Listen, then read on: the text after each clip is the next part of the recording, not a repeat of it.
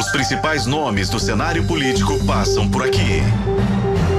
Café com Política. Hoje, num Café com Política, que vai tratar sobre o Carnaval de Belo Horizonte. Estamos ainda na temporada de pré-carnaval, mas acho que pro Belo Horizontino, desde o dia 1 de janeiro de 2024, já está no pique. Talvez até antes disso. E para a gente conversar sobre este assunto, o presidente da Belo Tour, Gilberto Castro, aqui conosco. Presidente, muito obrigado por estar aqui conosco no café. É isso, um prazer, Guilherme. A gente estava devendo essa conversa aqui, né? É verdade. Falei aqui que das últimas visitas, eh, o senhor veio aqui para falar único exclusivamente com a Thalita Marim. Certamente é muito mais legal. É, e a vista é muito mais legal do que olhar para minha. para mim. Nada, é um prazer falar com você. É, vamos começar a nossa conversa sobre o carnaval, presidente, tratando primeiro sobre a sua avaliação sobre o pré-carnaval até agora. Na semana que vem é que o bicho pega para valer. É, o que foi feito até agora de pré-carnaval, a, a prefeitura esperava que fosse dessa maneira, teve sobressaltos nesse caminho, seja no volume de pessoas até agora, seja na prestação de serviço, na operação logística do que foi pensado para o carnaval? Guilherme, a gente está tá bem satisfeito com, com esse pré-carnaval, já foram dois finais de semana, a gente já deve ter rodado aí cerca de uns 150, 160 blocos, né, nesses dois primeiros finais de semana. É, para a prefeitura de Belo Horizonte, na verdade para todos os órgãos, incluindo aí para o estado, né, em especial Polícia Militar e Corpo de Bombeiros. Toda operação de carnaval, independente se é pré-carnaval, carnaval ou pós-carnaval, a gente usa das mesmas metodologias, no mesmo empenho, obviamente com um número menor de agentes na rua, mas as, os protocolos, enfim, é tudo igual, né? Então, assim, a gente está feliz, né? O, uh, o prefeito me ligava todos os dias, o prefeito Faz me ligava todos os dias para saber e, e, realmente né, tem essa preocupação da prefeitura, tem um empenho, né, tem ali o apoio do prefeito para que a gente consiga fazer uma boa entrega desse carnaval e assim. Eu acho que, que, foi, que foi entrega tá boa. Não gosto de ficar contando muito, não, porque ainda falta muito para andar. Mas realmente foi. E eu, eu achei os blocos mais cheios, pelo menos os blocos que eu fui esse ano e fui no ano passado também. Comparando, eu achei bem mais cheio, o que me deixou feliz. E, e aí queria saber de uma curiosidade, é, Gilberto, como é que se faz a medição? Eu estou tomando a liberdade de chamá-lo de Gilberto. Claro, aqui. por favor. É, como é que se faz a, a, avaliação e a medição exatamente desse público que está chegando? Porque eu imagino que às vezes o perfil do carnaval possa mudar de ano a ano. De gente que de repente passa, olha, é melhor chegar no carnaval de Belo Horizonte no pré-carnaval e esticar até o carnaval. Ou de gente que chega só em cima da hora pro carnaval e aí faz a ocupação de hotelaria, as casas, aluguel de Airbnb e muito mais. Como é que a prefeitura monitora isso? Então, a gente, na verdade, aplica uma pesquisa de fato no período de carnaval, no período feriado, vamos dizer assim, de carnaval, por termos ciência, né, que é nesse período que a gente tem uma ocupação hoteleira maior e etc. E, e a nossa expectativa esse ano, de fato, de ter um crescimento maior aí, de cerca de 20%, o que nos deixa bem felizes, assim. Eu tive semana passada com, com dois gerentes de hotel que falaram que já estava ali com 80%. Eu falei, uai, mas não está com 100? Ele falou, não, mas a gente aumentou o ticket médio, porque se a gente não tivesse aumentado, a gente já estaria com 100. Uh, ah, e isso para o período de carnaval. Tivemos um pré-carnaval uh, com um número de turistas também muito bom, porque acabou tendo aquele jogo aqui do, do São Paulo e que colaborou muito, Sim. né? E foi muito engraçado porque todos os blocos eu estava vendo cheio de gente com camisa de São Paulo. É, eu fui num bloco e... no domingo também, era exatamente isso. Você via lá torcedor de São Paulo, um grupo aqui, um torcedor do Palmeiras, do Palmeiras, outro etc. grupo, realmente. O que acabou também ajudando, né? E querendo ou não, a gente pôde oferecer, né? E mostrar o nosso carnaval para um, um grupo ainda maior de turistas o que aumenta a possibilidade aí da gente ter mais turistas nos próximos anos, uma vez que a gente entende que a, que a entrega do Carnaval de Belo Horizonte realmente ela é muito positiva, assim, ela é muito quali qualitativa, né? A prefeitura pensa, do ponto de vista deste ticket médio que você mencionou, Gilberto, aplicado na, na hotelaria, mas também para o Carnaval de Belo Horizonte, assim, quer chegar a um patamar em que o Carnaval de Belo Horizonte tenha uma atração de outros públicos que tragam um movimento financeiro de PIB maior e como fazer isso? Então, sem dúvida, assim, eu acho que isso que você está trazendo é muito interessante. Existe, né, de um, um, assim, a gente está tendo um apoio muito legal, sabe, Guilherme, do prefeito Fuad, assim, com a questão do carnaval. Ele entende a importância, é, ele entende enquanto investimento, porque ele sabe o quanto isso é bom para a cidade. Então, eu acho que isso faz toda a diferença para que a gente possa uh, ampliar, né, esses olhares e ampliar as nossas ações. Assim, a gente entende, né, que uh, existe de fato, né, um crescimento muito grande do carnaval ao longo desses anos, em todos os em número de blocos, em número de, de foliões, em número de, de ocupação hoteleira, enfim, né? em todos os nossos índices que a gente usa. E a gente precisa agora de realmente pensar em como fazer o pré-carnaval ser tão atrativo como o carnaval, porque com certeza isso vai aumentar né, o nosso, a nossa movimentação econômica da cidade. Hoje estima-se, né, um número até da CDL que é por volta de um bilhão de movimentação né, durante esse período.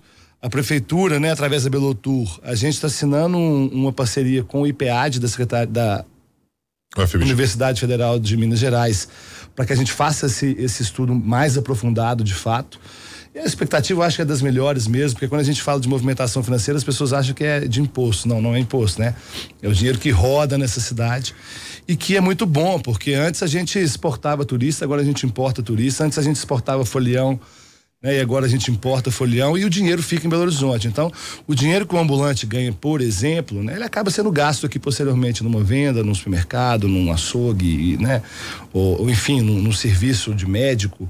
E isso acaba sendo muito bom para a cidade e, sem dúvida, eu acho que agora o desafio é conseguir fazer com que o nosso pré-carnaval se torne tão interessante para o turista como já é hoje o carnaval. Tocou no ponto ambulantes, eu queria estender um pouco mais nele, Gilberto, para entender na avaliação final que foi feita com o prazo que foi dado, 15 dias ali, duas semanas praticamente para que o cadastramento fosse feito.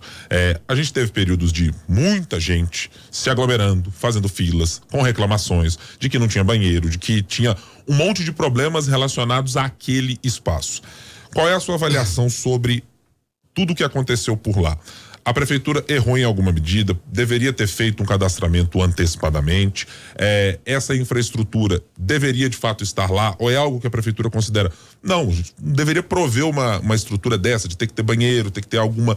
É, algo dessa natureza. Que avaliação você faz desse cenário que foi Guilherme, é uma oportunidade incrível da gente poder falar. Primeiro, assim, a gente aplica uma pesquisa com os ambulantes. E a gente precisa de separar de fato, Guilherme, assim quem é ambulante de verdade, o que eu estou querendo dizer, quem trabalha como ambulante o ano inteiro e quem faz o trabalho de ambulante nesse período, né? Não estou colocando aqui ordem de importância, mas de fato nós estamos falando de dois públicos distintos. Então a Belotur uh, dialoga com esses públicos, inclusive ontem a gente teve uma reunião mais uma vez com, com, com o pessoal do CATA, uh, né? existe uma associação dos ambulantes, então a gente faz uma pesquisa com essa turma e todas as nossas ações são baseadas de alguma forma nesse diálogo. Então, vamos lá. Por que, que a gente começou meio-dia e foi até 8 horas da noite? Porque era um desejo dos ambulantes, pelo fato deles trabalharem, né? Falar, poxa, a gente precisa ir até mais tarde, porque as pessoas trabalham. Então a gente começou meio-dia e foi até 8 horas da noite pelo fato de ser um pedido deles, inclusive, das pessoas trabalham, né? E a gente não consegue colocar dois turnos, né? Às vezes as pessoas falam comigo, ah, por que vocês não fazem uma estrutura dessa em cada regional? Porque isso vai me custar alguns milhões de reais, né? Não é tão simples assim. É, a gente teve um pedido de aumento da, do período. Então, no ano passado a gente fez o cadastro uma semana, esse ano a gente fez duas semanas. A gente tinha um pedido é, também de ter um, um, um, um, número maior de gente trabalhando para que a gente conseguisse ampliar o atendimento. Então, ano passado a gente estava preparado para 800 atendimentos dia, esse ano a gente estava preparado para 2 mil atendimentos dia. O banheiro químico chegou lá no primeiro dia e ficou todos os dias, né? Também, enfim. É, então, a, a, todas as nossas ações, elas são baseadas nesse diálogo com as associações, são duas associações de ambulantes, e a gente tenta atender, obviamente, a demanda dessas pessoas. E por fim, e talvez o mais importante, que foi o que eu mais escutei, foi assim, Gilberto, por que, que você não faz um cadastro online, né? Como se eu quisesse ter esse trabalho, né? Pensa, eu, obviamente eu preferia ter um cadastro online, ficar lá dentro da Belotur, né? Num computador, só recebendo esse cadastro e mandando para produzir as credenciais. Mas existe por parte da, também dessas associações, uh, eles falam que é impossível a gente propor um cadastro online porque essas pessoas acabam sendo muito humildes, muito simples e não teriam condições de acessar um, um sistema, anexar um documento, uh, fazer todo aquele cadastro e etc. Então, uh, realmente é um desafio muito grande. A gente esse ano também teve, talvez você falou, né? O que que a gente errou? Eu acho que teve uma, uma, uma comunicação talvez falha da minha parte, porque eu disse que todos os ambulantes seriam cadastrados, né, que não precisaria daquele desespero, mas obviamente dentro daquele período de 10 dias, né? O Rio de Janeiro e São Paulo, por exemplo, eles limitam o número de cadastros, né? Ah, chega em 15 mil, acabou, não cadastra mais. E Belo Horizonte não limita realmente. A gente, durante 10 dias, durante todos os dias de meio-dia às 8 horas, a gente cadastrou quem teve interesse de ser cadastrado. É, então a gente realmente não limitou, o que ocasionou, inclusive, um limite, né? Passou de 20 mil ambulantes Uh, ontem tivemos com a associação que, que né, agora vendo na rua 20 mil ambulantes, realmente assim, é um número muito maior do que o carnaval precisa. Isso acaba ocasionando alguns problemas, o bloco não consegue evoluir, né? Um número grande de ambulantes na rua ali, o, o próprio folião tem alguma dificuldade de se locomover. Então, eu acho que realmente é algo para se pensar no ano que vem. A gente já iniciou, para você ter uma ideia, a gente já iniciou essas conversas, tivemos já uma reunião ontem para que o ano que vem seja ainda melhor, mas eu acho que é uma oportunidade muito legal de poder explicar porque por que, que a gente fez tudo isso? A gente fez tudo isso pensando no, no ambulante, em conversa, em diálogo com esse ambulante. Mudou o perfil, pelo que eu posso entender das suas palavras, e eu não sei se só do ano passado para esse ano, mas mudou o perfil de quem é ambulante. Eu estou agora usando aqui uma percepção absolutamente pessoal.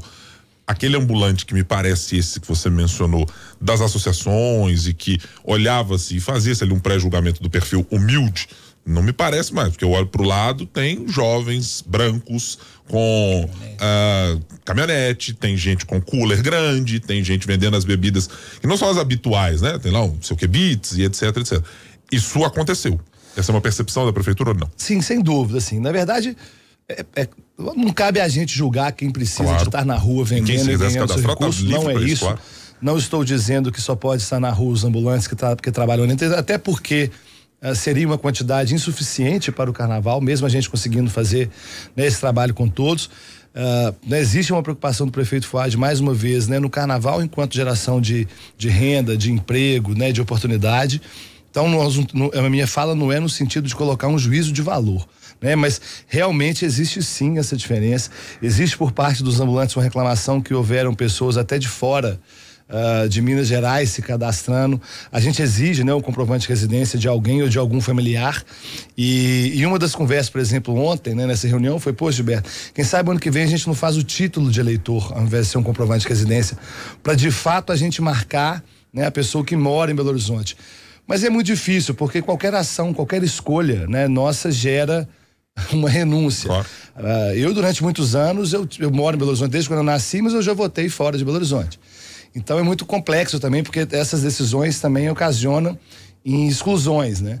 Então a gente vai manter esse diálogo aí para a gente conseguir uh, evoluir, né? Talvez Belo Horizonte tenha chegado igual Rio de Janeiro, São Paulo, Recife, numa necessidade de fato de limitar um número específico de ambulantes, uh, mas isso vai ter que ser pensado, isso vai ter que ser discutido para que a gente consiga uh, fazer de forma né, através do diálogo transparente, de forma que a cidade tenha sempre um ganho com isso. No início do pré-carnaval, e nós mencionamos aqui a figura do prefeito Fuad Numan, o prefeito deu uma declaração específica de dizer, eh, e ela claramente era direcionada a uma relação, no mínimo, de fricção entre o governo do estado e, e a participação dele no processo do carnaval, de dizer, olha, muita gente que não ajudou em nada agora estava querendo participar.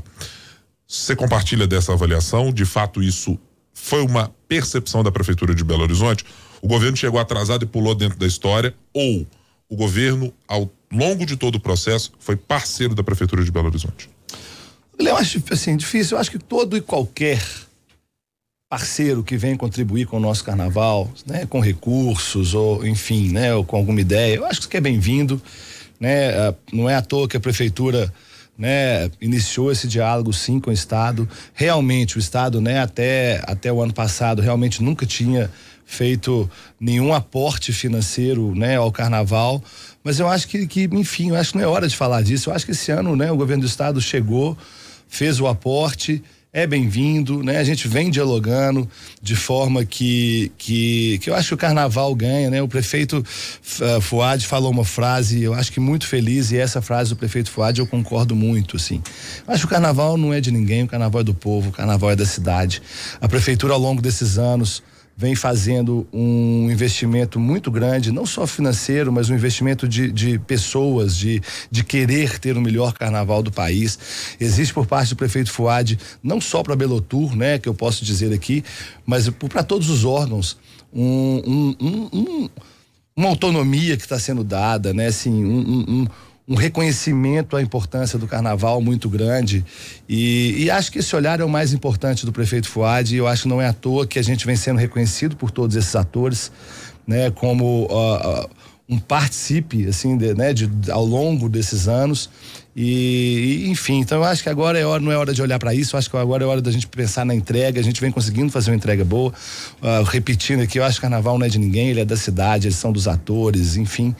E cabe à prefeitura, como vem sendo feito, né, com esse apoio do prefeito Fuad, todo e qualquer recurso necessário para que isso dê certo. Então, esse é o nosso foco. Esse é o nosso trabalho, né? Em especial da Belotur, que fica de alguma forma né, na, na na batuta aí dessa história, mas é um trabalho multidisciplinar muito grande de muitas áreas envolvidas. Pela quantidade de atores envolvidos, eu estou falando de atores tanto políticos quanto das instituições. A gente fala da Belotur, tá falando da estrutura da SLU, tá falando da estrutura da Guarda Municipal, mas tem polícia militar, tem corpo de bombeiros, tem polícia civil.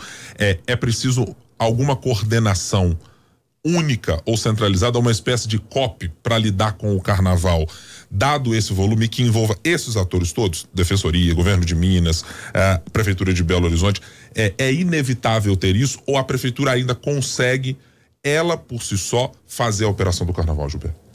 Olha, sem dúvida, na verdade, é o seguinte. É, e algo que a gente tem muito orgulho de dizer. A, a, Prefeitura de Belo Horizonte conseguiu, desde 2017, criar uma metodologia muito legal de carnaval aonde a gente conseguiu georreferenciar todos os blocos e conseguiu fazer com que esse georreferenciamento fosse um instrumento usado por todos os órgãos que têm correlação com o Carnaval de Belo Horizonte.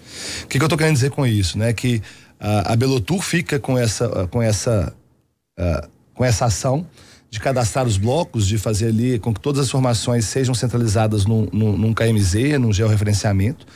E a gente tem nesse georreferenciamento várias. Uh, várias é, vários filtros de todos os órgãos, né, da limpeza, da segurança e etc.